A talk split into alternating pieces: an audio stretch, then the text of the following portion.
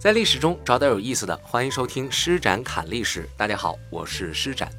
我们在上一节呢说到了大哥这个称呼，大家都觉得江湖大哥很江湖，普通大哥听上去好像也很江湖。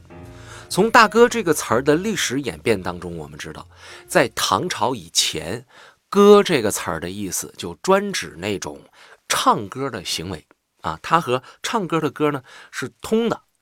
到唐朝以后，他才开始有了称呼年长的男性的这种属性啊。到了宋朝的时候，有时候他也会称呼年纪不如自己长，但是呃很尊重的那种意思。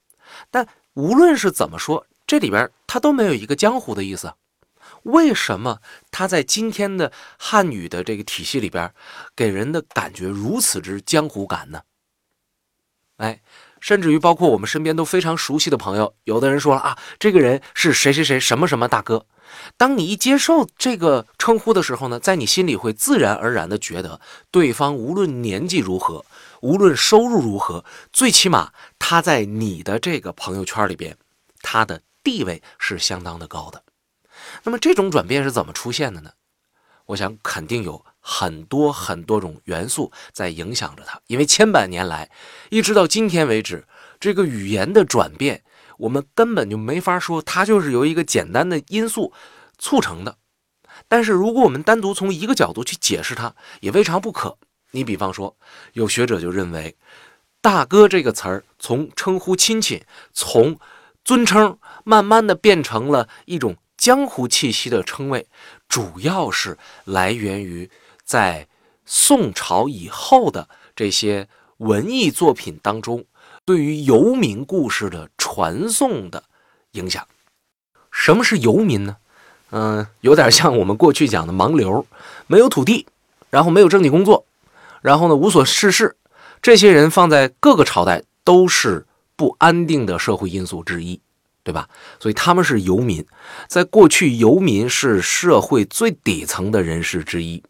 但是也有很多的民间传说，有很多故事出自于这些游民。因为有的时候成为游民未必是源于他呃不努力呃不刻苦而决定的。呃，社会要是乱一点的话，这个社会要是不太正常的话，也会有一些其他的本来很有身份、很有地位的人坠入到了游民这个阶层之中。所以游民的构成很复杂，游民的群体也非常的庞大。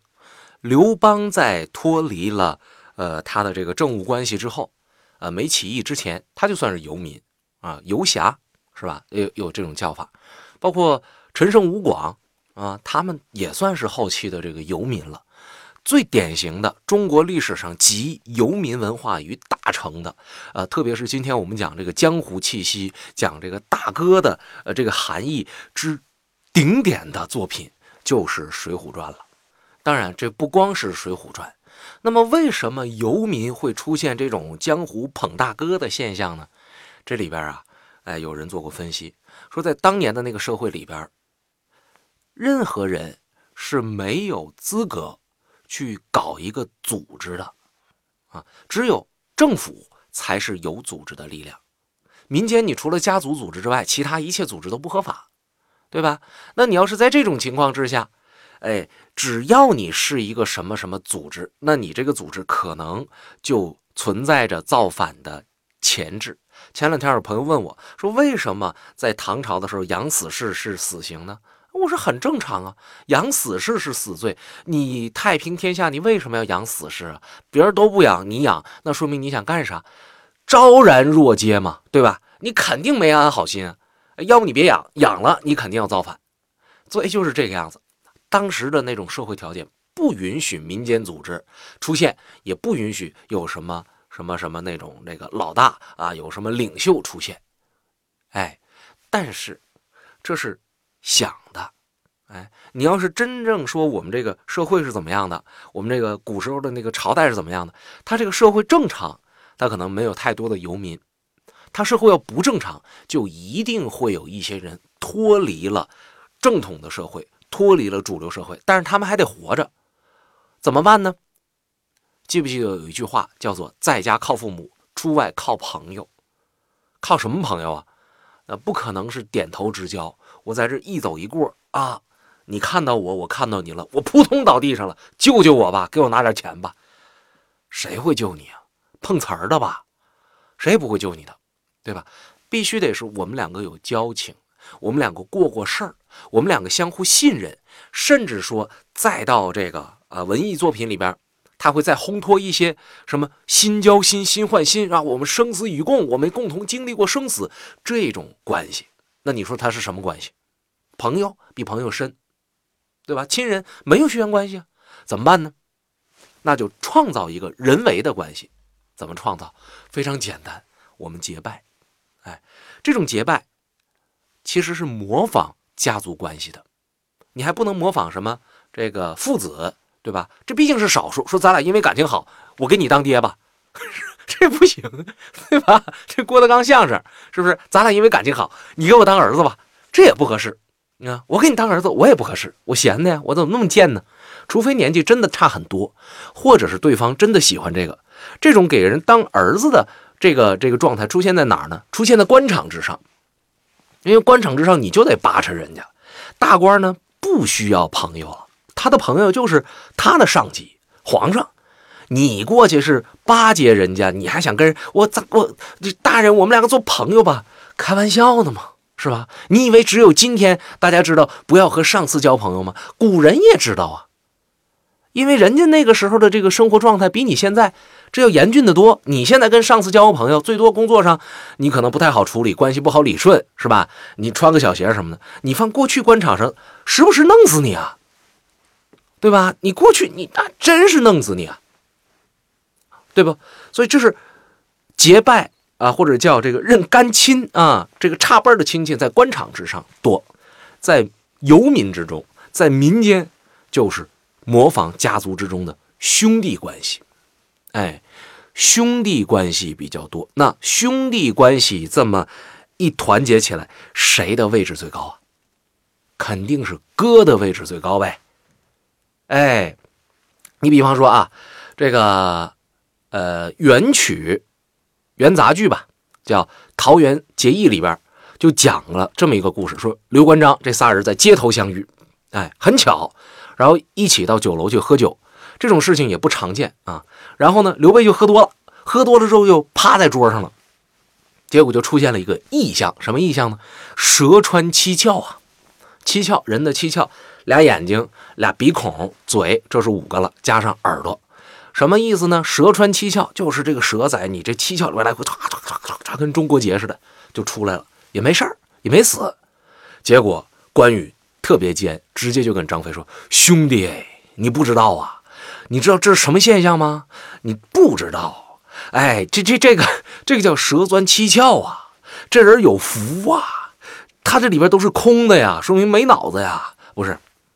就说明他将来必须富贵呀，所以等他睡醒的时候呢，别唠别的了，什么年龄大小啊，就结拜他为兄，就管他叫大哥。大家看到没？就这么简单。我们因为他有富贵，我要和他结为兄弟。记住这话非常非常的重要啊！你今天再去回头看所有所有的中国古代的、现代的那种作品里边。说为什么结为兄弟？我单纯为了感情好结为兄弟的超级少，嘛，一般都是有自己的小九九的，对吧？哎，他还和那个校园里边的什么一个寝室里边的不一样，他还和班组里边的这个师兄弟不一样，那是没得选择，这是有的选择。感兴趣的朋友，您自己去想一想。所以，我们从这块就能看得出来，在游民组织当中，或者在民间，啥样的人能当大哥呢？起码。能力得强吧，是吧？得超越我。那要再是有点钱啊，再有点人脉啊，再在这个社会经验再丰富，是吧？再老练一些，那简直这就是大哥的标准啊！这样的人你不跟他混，你不把自己交给大哥，你在这个世界上，你你作为游民，你单嘎蹦，你活不了。所以你必须得和这个大哥在一起，所以你必须得有兄弟。啊，今天我们去看台湾电影，人家讲上江湖里边去，说有一个词儿，当然这可能一个历史时期，说不是说你出去混的啊，说我是混兄弟的，是吧？我有兄弟，很重要。哎，江湖人士眼中兄弟的重要性要远远的超过妻子、儿女。啊，刘备有云呐：“兄弟如手足，夫妻啊，这个妻子如衣服啊。”没人讲夫妻如衣服。关于《三国演义》这块呢，有学者曾经研究过，就是各朝各代的人呐，源于时代背景不同。他们看《三国演义》当中的情节，他们关注的点，他们喜闻乐见的地方也不一样。你比方说呢，唐朝人看三国的故事，啊，或者写三国的诗歌，是着眼点放在刘备和诸葛亮关系上，讲的是君圣臣贤，哎，是这个关系。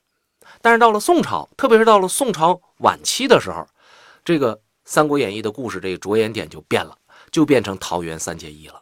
于是我们从这个角度去看，起码在宋以后，像刘备这类大哥的这种崇拜啊，这种价值取向就出现了。大哥这个词儿开始沾染上了江湖气息，而又随着这类作品的不断的脍炙人口和不断的传承，大哥这个词儿身上所带有的江湖气息越来越浓。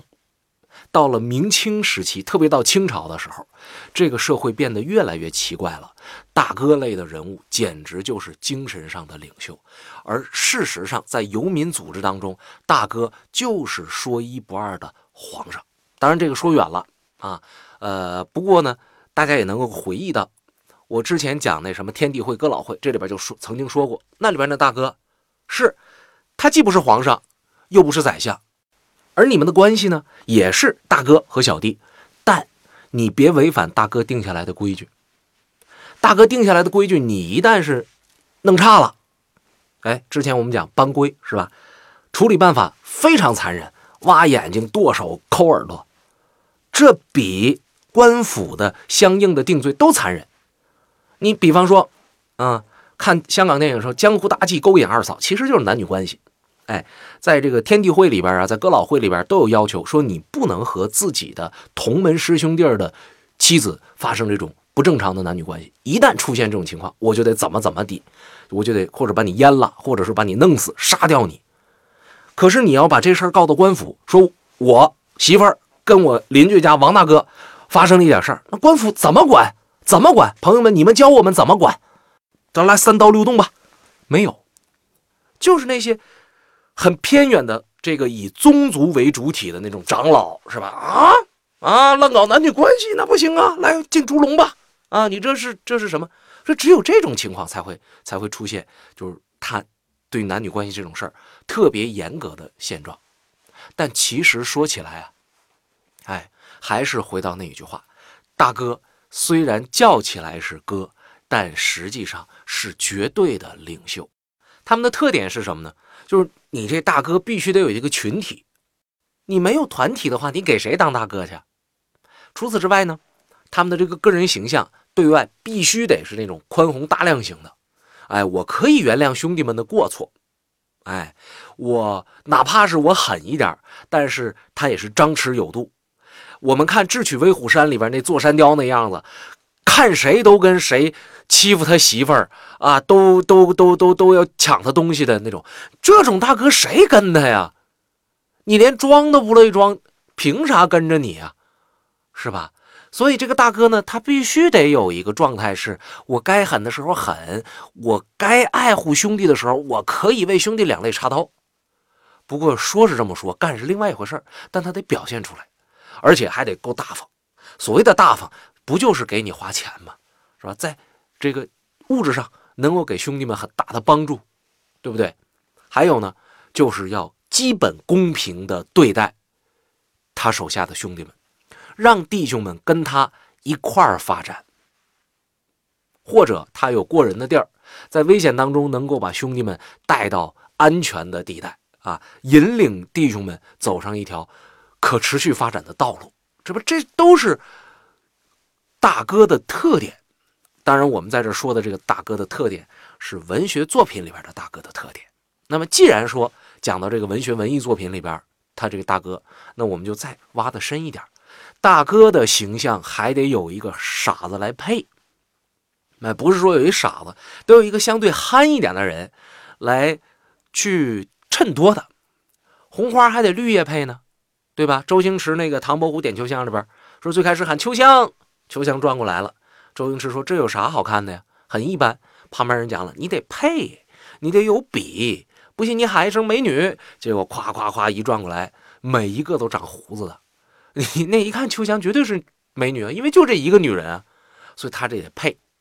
这个配起来比较典型的，你看说唐当中的秦琼和程咬金，啊，呃，说岳当中的岳飞和牛皋，对吧？《飞龙全传》里边的赵匡胤和郑子明啊，杨家将的杨延昭还有孟良、焦赞，都是这样的一个情况。大哥是非常的高，非常的有见地。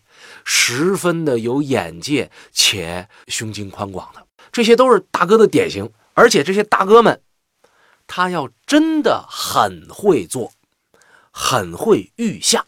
比方说《三国演义》荡阳桥一战，赵云七进七出救那个刘备的儿子，是吧？救出来之后，刘备什么表现？为了表现对赵云的爱护有加，啪，把儿子摔了。今天老百姓都有这么一个理解，说刘备摔儿子，这叫什么叫收买人心？啊，收买人心。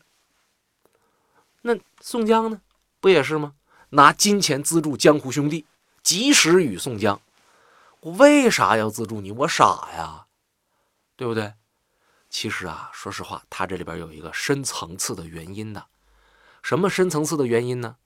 你先看一看啊，大哥干这些事儿。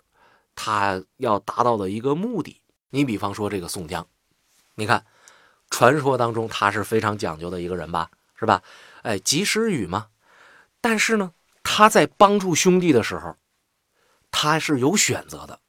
这个选择就是要看这个兄弟未来对他有没有帮助，我能不能用上？你看，你还真别不信，宋江帮过武松，对吧？宋江帮过林冲，对吧？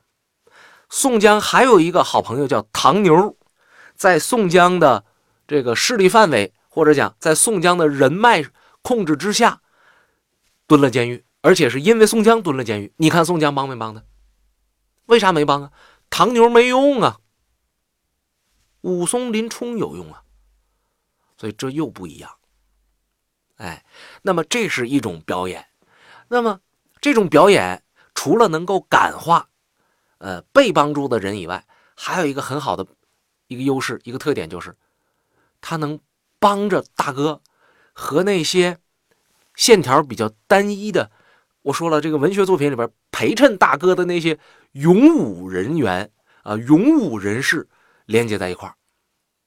我记得原来曾经看过一个报道啊，就是说像张飞、李逵这种。呃，文学形象当中的这种人物，基本上就属于那种线条比较粗。所以，什么叫线条比较粗呢？这是我们说的好听一点，说的不好听一点，那就是说这些人他不太成熟啊。这个这个个性是比较单纯的人。鲁迅先生曾经说过类似的话啊，就说有些人愿意充当喽啰，即使没有合格的山大王，他们也要造一个，拥立一个。所以就是像李逵、张飞这种人，他就不是当大哥的料，他必须得有一个大哥。于是就出现了宋江，哎，就出现了刘备，对吧？没有宋江也有李江，没有刘备也有苗沛，这不一样，那他必须得有。所以，呃，大哥们表演的那些，啊，这个这个是仁义啊，或者怎么着，他也会影响到，呃，那些勇武之人。哎，这大哥好，我跟他混吧。哎，这也是。呃，大哥做的这个姿态，也是大哥做的这个形象的啊一个副产品，对吧？哎，这也是这么一个情况。那么我们在这说说了这么老些，其实讲文学作品。那么我们回到现实生活当中，那现实生活当中没有这么浪漫了啊，也是有大哥的。前一段时间我讲那个帮会，这里边就讲到了，在清朝末年，官方的力量渐渐的衰弱了。然后帮会盛行，帮会分子到处都是，甚至说衙门当中的差役也都有帮会分子。有这么一故事啊，说当年左宗棠带兵出去打仗，结果这个兵呢就从汉口出发到西安，来到西安的时候啊，这个兵员呃就很复杂了，像什么湘军呐、淮军呐都有。这时候就要经过长江，那么我们知道长江这地儿啊，呃，就是这个帮会的大本营之一。其中一个专门指着长江这个水道吃饭的是哥老会啊。哥老会的特点呢，就是他的这个头目叫大龙头。这哥老会呢，我们再说一次，他们是天地会的变形，基本上就是这样的一个情况。结果这个大龙头呢，他不是一个人，他是一个区域有一个区域的大龙头。在这个帮会里边，大龙头的位置非常的高。你别看大龙头号称是老大，和底下那些人都是兄弟，但是他说一不二。说当时有一什么情况呢？说这大龙头在长江下游犯了事儿了，就跑到汉口去了。这个消息呢，是由官方的驿站传的消息。那意思就是有这么一个人来，我们得去抓。